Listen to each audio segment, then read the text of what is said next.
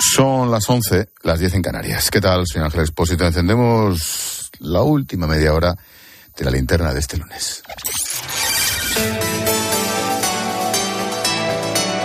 Con Expósito, la última hora en la linterna. Cope, estar informado.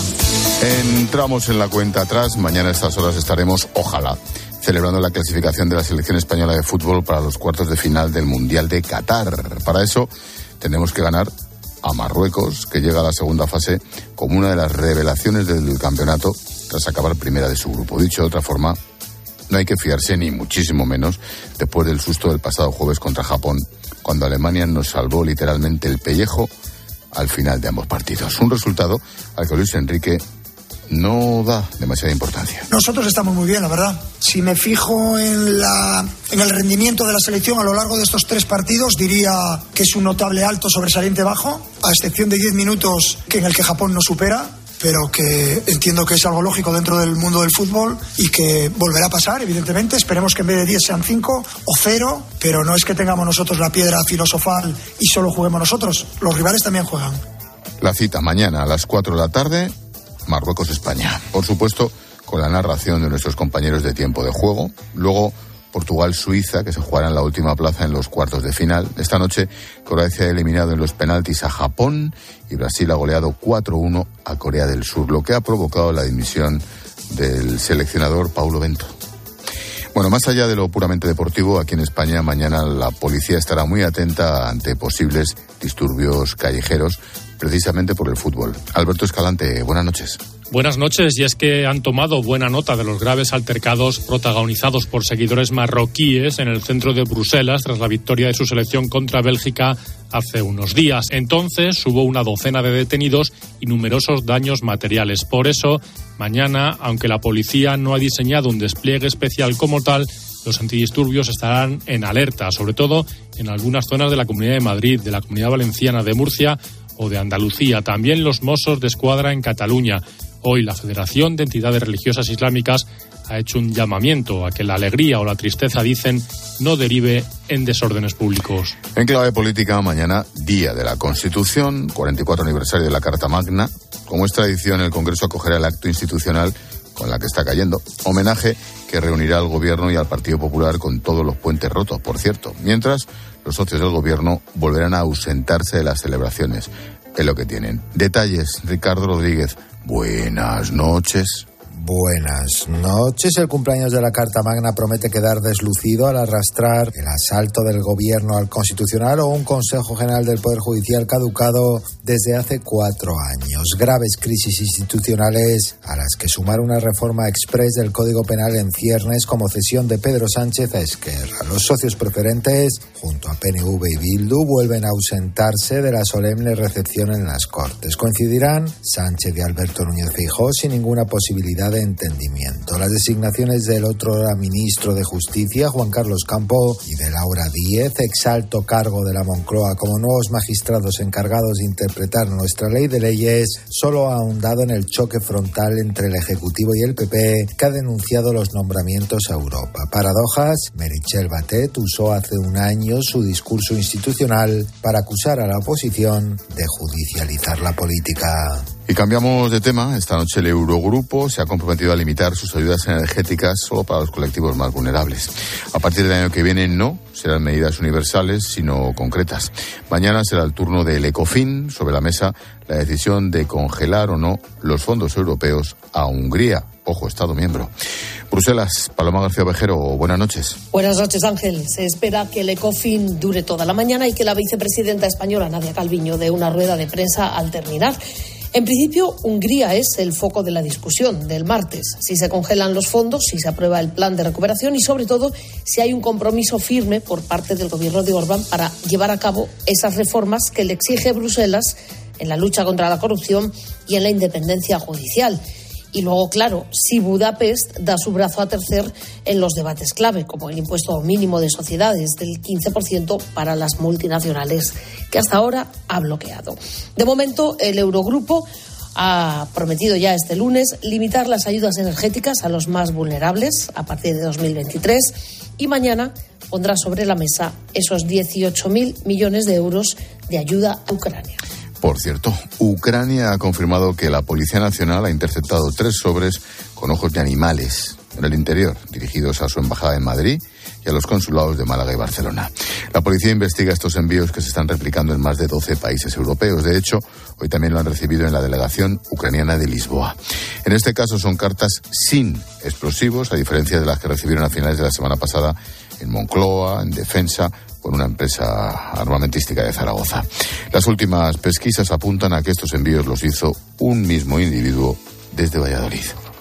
Y termino con un último apunte de esta misma noche. Interior ha rectificado y ahora sí va a admitir a trámite la solicitud de asilo de los tres ciudadanos nigerianos que llegaron a Gran Canaria como polizones en un petrolero. Las imágenes, recuerda, eran tremendas. Tres chicos sentados literalmente en el timón del barco. Sobrevivieron a una travesía de 11 días en el agua, aguantando los golpes del mar, el viento, lo increíble es que llegaran vivos. En un primer momento el gobierno lo denegó, ahora admite a trámite esa solicitud de asilo.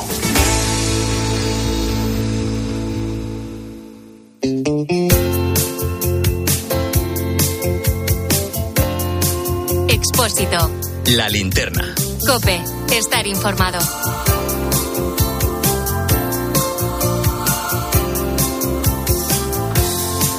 Antonio tiene 70 años, ha dedicado toda su vida al negocio familiar. Sus padres abrieron una fábrica de juguetes de madera en 1945 en el barrio madrileño de Tetuán. Durante todos estos años el negocio fue adaptándose a los cambios. Cuando llegó el plástico, la fábrica pasó a ser un taller de restauración. Se encargaban de arreglar juguetes rotos. Antonio se convirtió en doctor y el taller pasó a llamarse Hospital de Juguetes. Silvia Martínez le pone el lazo a la linterna con nuestra historia entrañable y un puntito triste del día. ¿Qué tal, Silvia? Buenas noches. Buenas noches, Ángel. Como dices, Antonio dio sus primeros pasos en el negocio familiar. Ya desde muy pequeño le gustaba reparar todo lo que se rompía por casa. Era un manitas. Antonio recuerda que una de sus primeras reparaciones fue el timbre del taller. Su madre se quejaba de que sonaba demasiado bajo y Antonio fue directo a intentar arreglarlo, aunque no le salió muy bien. Sí, sí, bueno, eso no lo arreglé, lo acabé jodiendo. Así de emplatar, porque mi madre se quejaba de que aquello sonaba muy poco. Y entonces yo, pues, era chaval, pues le, le- le metí directamente dos cables de altavoz al timbre y cuando aquello le fueron a dar, pegó un petardazo y me cargué el timbre, salió ardiendo. Pero bueno, que se, se aprenden cosas así poco a poco. Todavía no había empezado yo con la electrónica. Antonio no tardaría en darse cuenta de, bueno, gracias a sus meteduras de pata, de que los juguetes eran su verdadera vocación. Los padres le animaban a que estudiara, querían que trabajara en un banco porque pensaban que le daría más estabilidad, pero ya con 15 años, Antonio lo tenía muy claro. Él quería continuar con el negocio familiar de los juguetes. Mis padres han sido de la artesanía toda la vida. Saben, como yo, claro, evidentemente, que no deja, no, no deja dinero, la artesanía no deja dinero. Y entonces, pues no querían que siguiera con lo mismo porque no le pasara como les había pasado a ellos. Y bueno, pues lo intentaron. Pero esto es una cosa que es vocacional y entonces, pues llega un momento en que ya te pueden decir lo que te digan, que tú vas a ir a tu bola. El negocio iba tirando. En el año 75 se mudaron a la calle Sánchez Preciado y en 2007 a la calle Granada, en el barrileño madrio de, en el barrio madrileño de Pacífico. Durante todo este tiempo, lo que ha movido a Antonio a seguir adelante ha sido la alegría de sus clientes. Sí, es que detrás de cada encargo hay una ilusión. Te puedes imaginar la cantidad de juguetes que Antonio ha restaurado durante más de 50 años y la cantidad de gente que ha conocido. Pero él recuerda un caso muy concreto. Una vez una niña le trajo un peluche con la cara quemada porque se le había caído al lado de la chimenea. Por suerte a la niña no le pasó nada, pero el peluche estaba totalmente destrozado. Antonio recuerda perfectamente la sonrisa de esa niña cuando le entregó ese peluche reparado. Es muy emotivo, claro, porque es un- una cosa cuando ves que vienen a por ello, la cara de satisfacción que se ve al padre, se emociona. Y es una cosa que es lo que te, te llena de, de orgullo, ver una cosa que, que, que das a- al cliente, una satisfacción. Tú además ves un trabajo que ha salido bien y bueno, pues también te, te pones contento, vamos. Es una cosa que, que es lo que te satisface de este negocio. Aunque los juguetes parezcan cosa de niños, Antonio ha comprobado que no, que no, no lo es. Quizá te sorprenda, pero la mayoría de los clientes de este hospital de juguetes han sido adultos. La razón, muchas veces el valor sentimental. Eso hace que queramos darle una nueva vida a los juguetes de nuestra infancia. No, niños es de lo que menos vienen, porque ahora lo que más viene es el juguete nostálgico, con lo cual vienen papás y abuelos. Que algunos vienen con los niños, bueno, algunos vienen con niños, pero el juguete no es para niños. El juguete de niños de hoy día ya no juegan como jugaban antes, ya entró la digitalización y entonces pues ya va, va, va todo por otros cauces que no tienen nada que ver con el juguete que había entonces.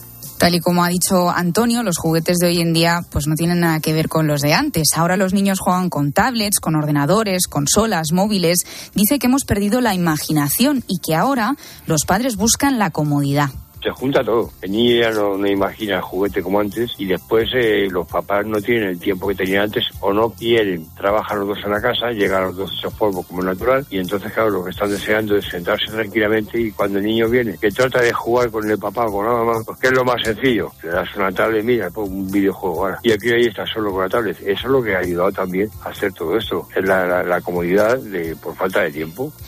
El tema es que Antonio tiene ya 70 años, lleva 50 al frente del negocio, ha pasado una época complicadilla de salud en la que ha superado tres tipos de cáncer. Bueno, ya ha decidido jubilarse. El 30 de diciembre será el último día ejerciendo como doctor en su hospital de juguetes. Sí, además Ángel va a tener que cerrar el negocio. Ninguno de sus hijos quiere continuar con el taller familiar y no ha encontrado ningún otro relevo. Pero Antonio no está triste, todo lo contrario, lo ve como algo positivo, porque cuando echa la vista atrás se acuerda de lo bueno, de las sonrisas de cada niño, de la ilusión y de todas las personas que ha conocido gracias a su trabajo. Bueno, es una gran satisfacción, una gran alegría. ¿eh? Ten en cuenta que eh, dicen que cuando en esta vida trabajas en algo que te gusta, eso no es trabajar. Entonces yo pues he estado cincuenta y tantos años sin trabajar, jugando. Y cuando trabajas en algo que te gusta, no es trabajar, pues es lo mejor que te puede pasar. Yo estoy trabajando, me quedaba a lo mejor muchas tardes soltar y llamaba a mi mujer a las nueve de la noche. Que no piensa venir a cenar y es que no me di cuenta de lo que es. Antonio pone punto y final a una vida dedicada al trabajo. Su hospital de juguetes cierra después de 50 años funcionando sin descanso, pero él se queda con lo importante, con la cantidad de alegrías que se ha llevado durante todo este tiempo y que ha repartido a niños, padres, abuelos. Gracias, Silvia, por poner el lazo a la linterna con nuestra historia bonita del día. A ti, Ángel. Chao.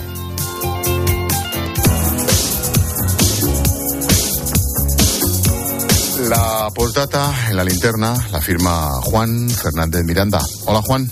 Hola Ángel. Los padres de una niña con síndrome de Down detectaron un cambio en el comportamiento de su hija. La preocupación aumentó cuando la niña empezó a resistirse a ir a clase. Al cole no, al cole no, decía. Los padres decidieron esconder una grabadora en un osito de peluche colgada de la cremallera de la mochila. Al escuchar las grabaciones, saltaron todas las alarmas. Sois unos mierdas, atontados, bobos, alelaos y otras expresiones peores que no me atrevo a reproducir en esta linterna. Quienes profieren estos insultos son supuestamente dos profesoras de un colegio de educación especial al frente de un aula de niños de entre 8 y 10 años.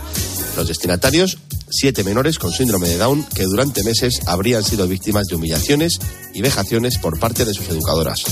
¿Qué asco me das? Te voy a quitar la sordera de un guantazo. ¿Qué ganas tengo de darte? El juez las ha mandado al banquillo de los acusados. Aún no hay fecha para el juicio, pero la Fiscalía pide dos años de cárcel para cada una y las acusadas tratan de evitar que las grabaciones sean admitidas como pruebas. La justicia determinará, pero vaya por delante que hay pocas cosas peores que maltratar a un niño, más aún si se trata de pequeños con síndrome de Down. Gracias, Juan. Hasta mañana. Expósito. La linterna. Cope. Estar informado.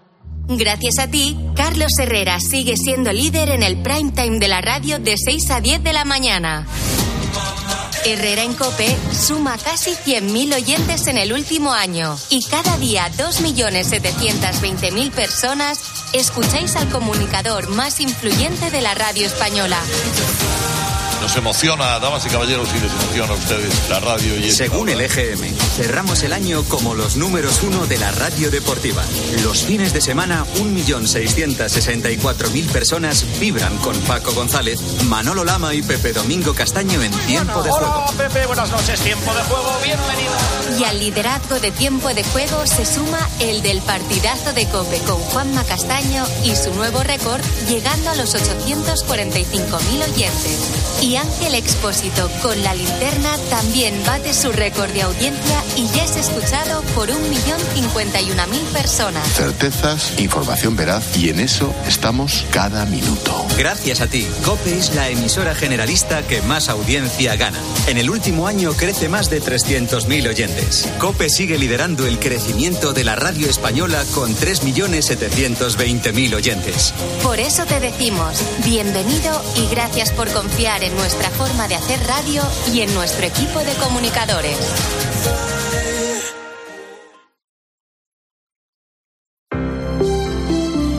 Buenas noches. En el sorteo de mi día de la 11 de hoy, la fecha ganadora ha sido 7 de marzo de 1955. Número de la suerte, el 1. Recuerda que mañana, como cada martes, tienes un bote millonario con el sorteo del Eurojackpot de la 11. Y ya sabes, a todos los que jugáis a la 11, bien jugado.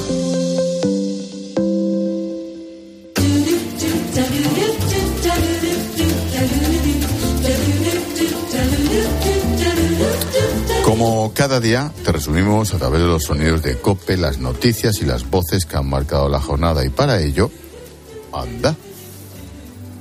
Necane Fernández. Lo hemos echado suertes, Ángel. No, lo, Entre lo Silvia hemos echado- Martínez y yo. Perdona, lo hemos hecho a la calle. Bueno, también. Que está Israel Remuñán de descanso ay, y nos ha tocado a nosotros. Qué. A ver cómo lo hacemos. Bueno, Ángel, quiero empezar este ver, ¿cómo lo resumen. tú? bueno, a ver yo cómo. siempre estoy aquí. Vale, tienes razón. Bueno, yo ya te adelanto que lo voy a hacer mal. Voy a intentarlo. Quiero ver. empezar haciendo un repaso a tu fin de semana, porque recordamos que el anterior estabas en Nueva York. Correcto. Y en tu afán por no descansar nunca, ¿qué diría Rajoy? Este fin de semana te has marchado a Ceuta y se lo has contado esta mañana a Sergio Barbosa en Herrera en Cope. Mira, he hecho cosas extrañas en mi vida, pero esta reconozco que no lo, no lo había hecho nunca. Me nombraron, a quien se equivocó, artillero de honor del Ramix 30. Fíjate. En Ceuta, sí, se cumplen 500 años de Santa Bárbara como patrona de artillería y en un acto precioso en las murallas de Ceuta, que es un sitio absolutamente increíble, cargado de historia, pues tuve que disparar un cañón. ¿Cómo es eso de disparar un cañón, Ángel? Pues muy, muy divertido. ¿Pero qué hay que hacer? No, vamos a ver. De entrada, déjame que agradezca a ese regimiento de artillería de Ceuta el reconocimiento de artillero de honor, que es, para ellos es una cosa importantísima y es un acto absolutamente inolvidable.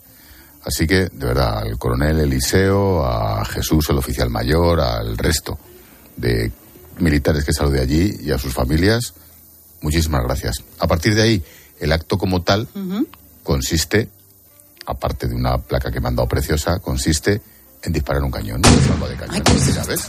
No, eso, son- eso son- no, eso, eso ya no es un cañón. Los Eso ya no es un cañón. ¿eh? No, pero la primera, sí, entonces tú tiras de una cuerda con un, un saliente, tiras y disparas la, la salva en las murallas de Córdoba, de Ceuta. Complicado no es, pero con No. supervisión. Hombre, por supuesto, ahí había un sargento de la pieza que llaman, que son los que cargan, te dice, de aquí, ponte aquí, bumba, abre la boca porque si no el sonido estás a un metro del cañonazo. Ahí está. Bueno, perfecto.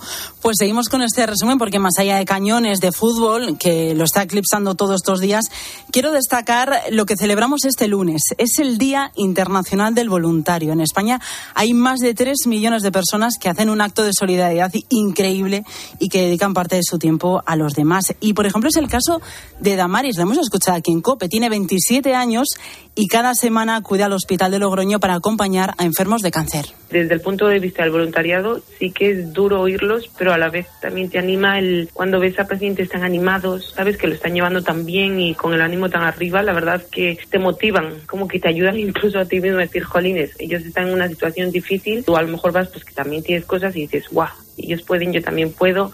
Es que es un chute de energía increíble, ¿eh? por mucho que vayas Sí. tan solo una hora o dos a la semana, se valora muchísima.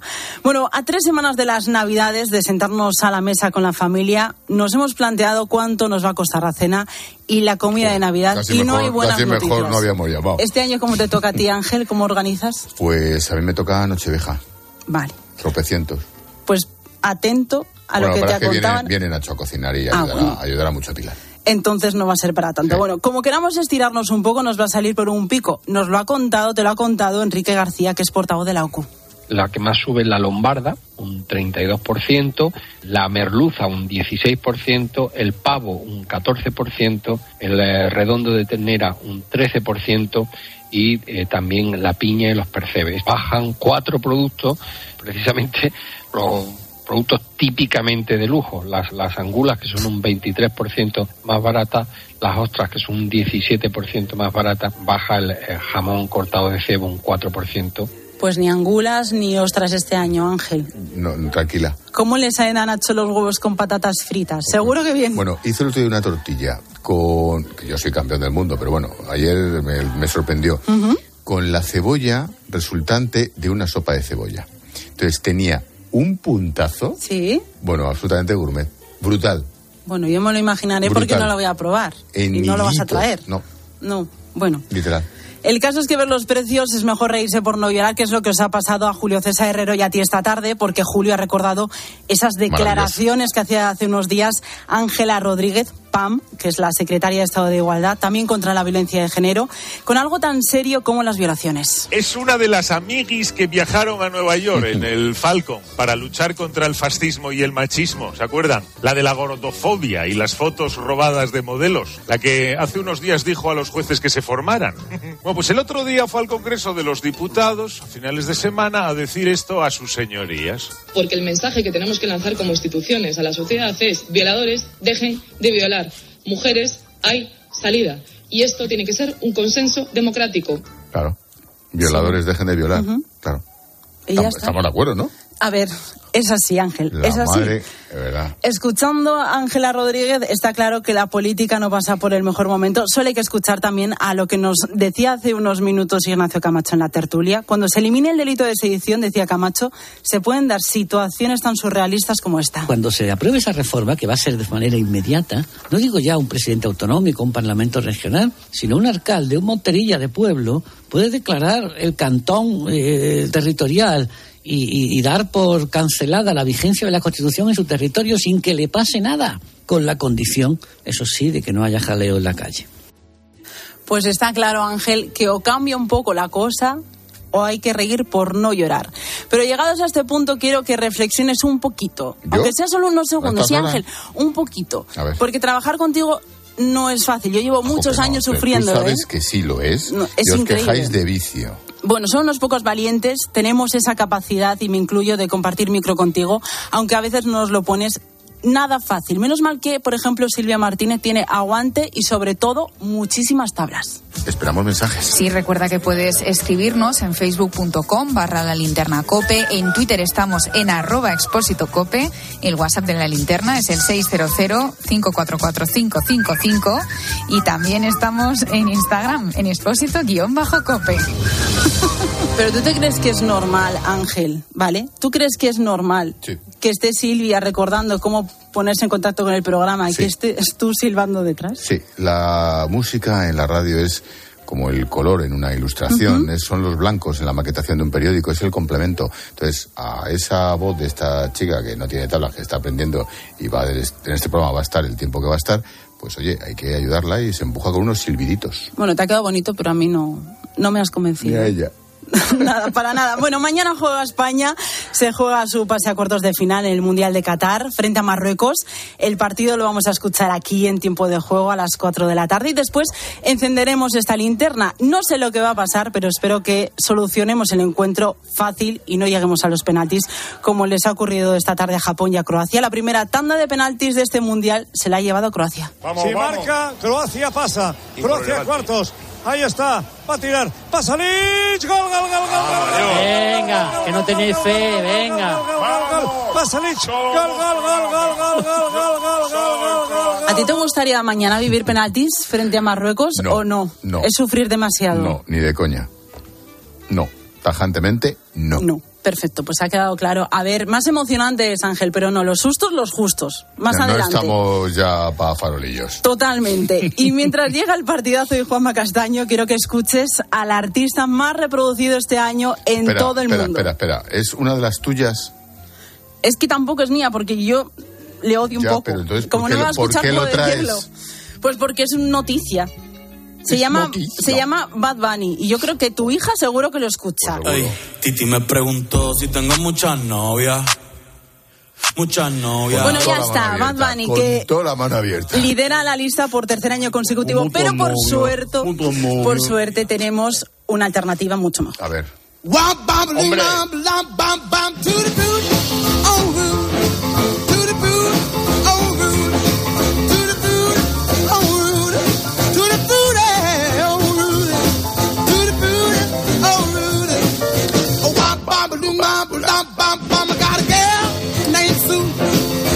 Little Richard la... nació tal día como hoy. Exactamente, hace ya bastantes años. ¿eh? Hubiera cumplido 87 tacos, pero la palmó en 2020. Vaya. Está palmolive, ya no llega. Qué finura, Ángel. Ya, bueno, fíjate. Ya está. Bueno, te podía haber quedado que así un está poco más bonito. malvas. Little Richard está palmolive de hace dos años. Con lo cual nos queda su música. Eso sí, mira, ya nos dejó algo.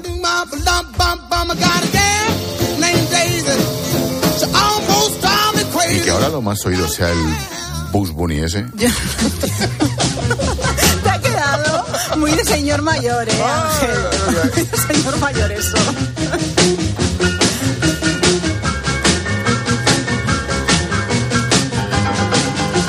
Mira, mira, mira qué piano.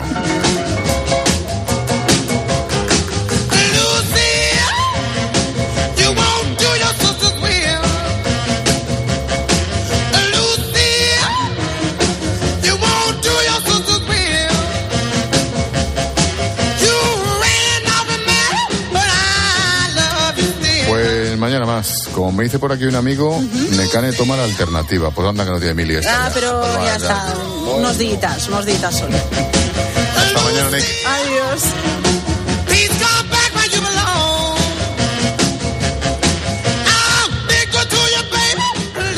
Expósito. La linterna. Escuchas Cope. Y recuerda, la mejor experiencia y el mejor sonido solo los encuentras en cope.es y en la aplicación móvil. Descárgatela. Somos la generación más inclusiva y diversa de toda la historia. Compartámoslo, gritémoslo, démoslo todo, sintámonos orgullosos. Pero sobre todo, aprovechémoslo. Si nos dejan, tenemos la oportunidad de crear una sociedad en la que todos seamos protagonistas. Tú también. Grupo Social 11. Generación Inclusión. Estos son algunos de los sonidos más auténticos de nuestro país. El rumor de la siesta después del almuerzo. El repicar de las campanas de la Puerta del Sol. Ese alboroto inconfundible de nuestra afición. Y el más auténtico de todos. El afilador. Solo para los amantes del auténtico, crema de orujo, el afilador. El afilador. El afilador, el sabor del auténtico orujo. Estas gafas me han salido por solo 29 euros. ¿A qué parecen más caras? Pues son mis 29, las gafas completas de Sol Optical por 29 euros. Infórmate en soloptical.com. A ese dolor de espalda que te fastidia el fin de semana. Y a ese dolor de cabeza que pone a prueba tu paciencia, ni agua. Ibudol es el primer ibuprofeno bebible en formato stick pack para aliviar el dolor rápidamente, con agradable sabor y sin necesidad de agua. Al dolor, ni agua. Ibudol tenía que ser de Kern Pharma. Lea las instrucciones de este medicamento y consulte al farmacéutico. Picasso dijo que las musas te pillen trabajando. Balduero una cepa. Una sola botella por cepa. Las musas vinieron a Balduero y nos pillaron trabajando. Está en baldueroencasa.com o en el 600-600-040. Bébete el arte de Balduero. Porque sabemos lo importante que es para ti ahorrar en tu compra de Navidad. En Hipercor y el supermercado El Corte Inglés te ofrecemos buenos precios toda la Navidad. Por ejemplo, con un 6x4 en todos los turrones y dulces de Navidad, el corte inglés y el corte inglés Selection. Lleva seis y paga solo cuatro. Y los puedes combinar como quieras. En tienda web y app. Hipercor y supermercado el corte inglés. Nos gusta la Navidad. En Cope estamos donde estás tú. ¿Cómo está Eva? Buenos días. Hola, buenos días. Mira, yo te voy a contar las manías de mi Pepe, mi marido. Tiene que dormir con la radio puesta todas las noches. Porque con la aplicación llevas en tu móvil todos los programas con los mejores comunicadores. ¿Qué tal, Pedri? Muy buenas. Muy buenas. Nos escuchas en directo o cuando tú quieras. Los mejores contenidos donde estés, porque con la aplicación móvil nos movemos contigo.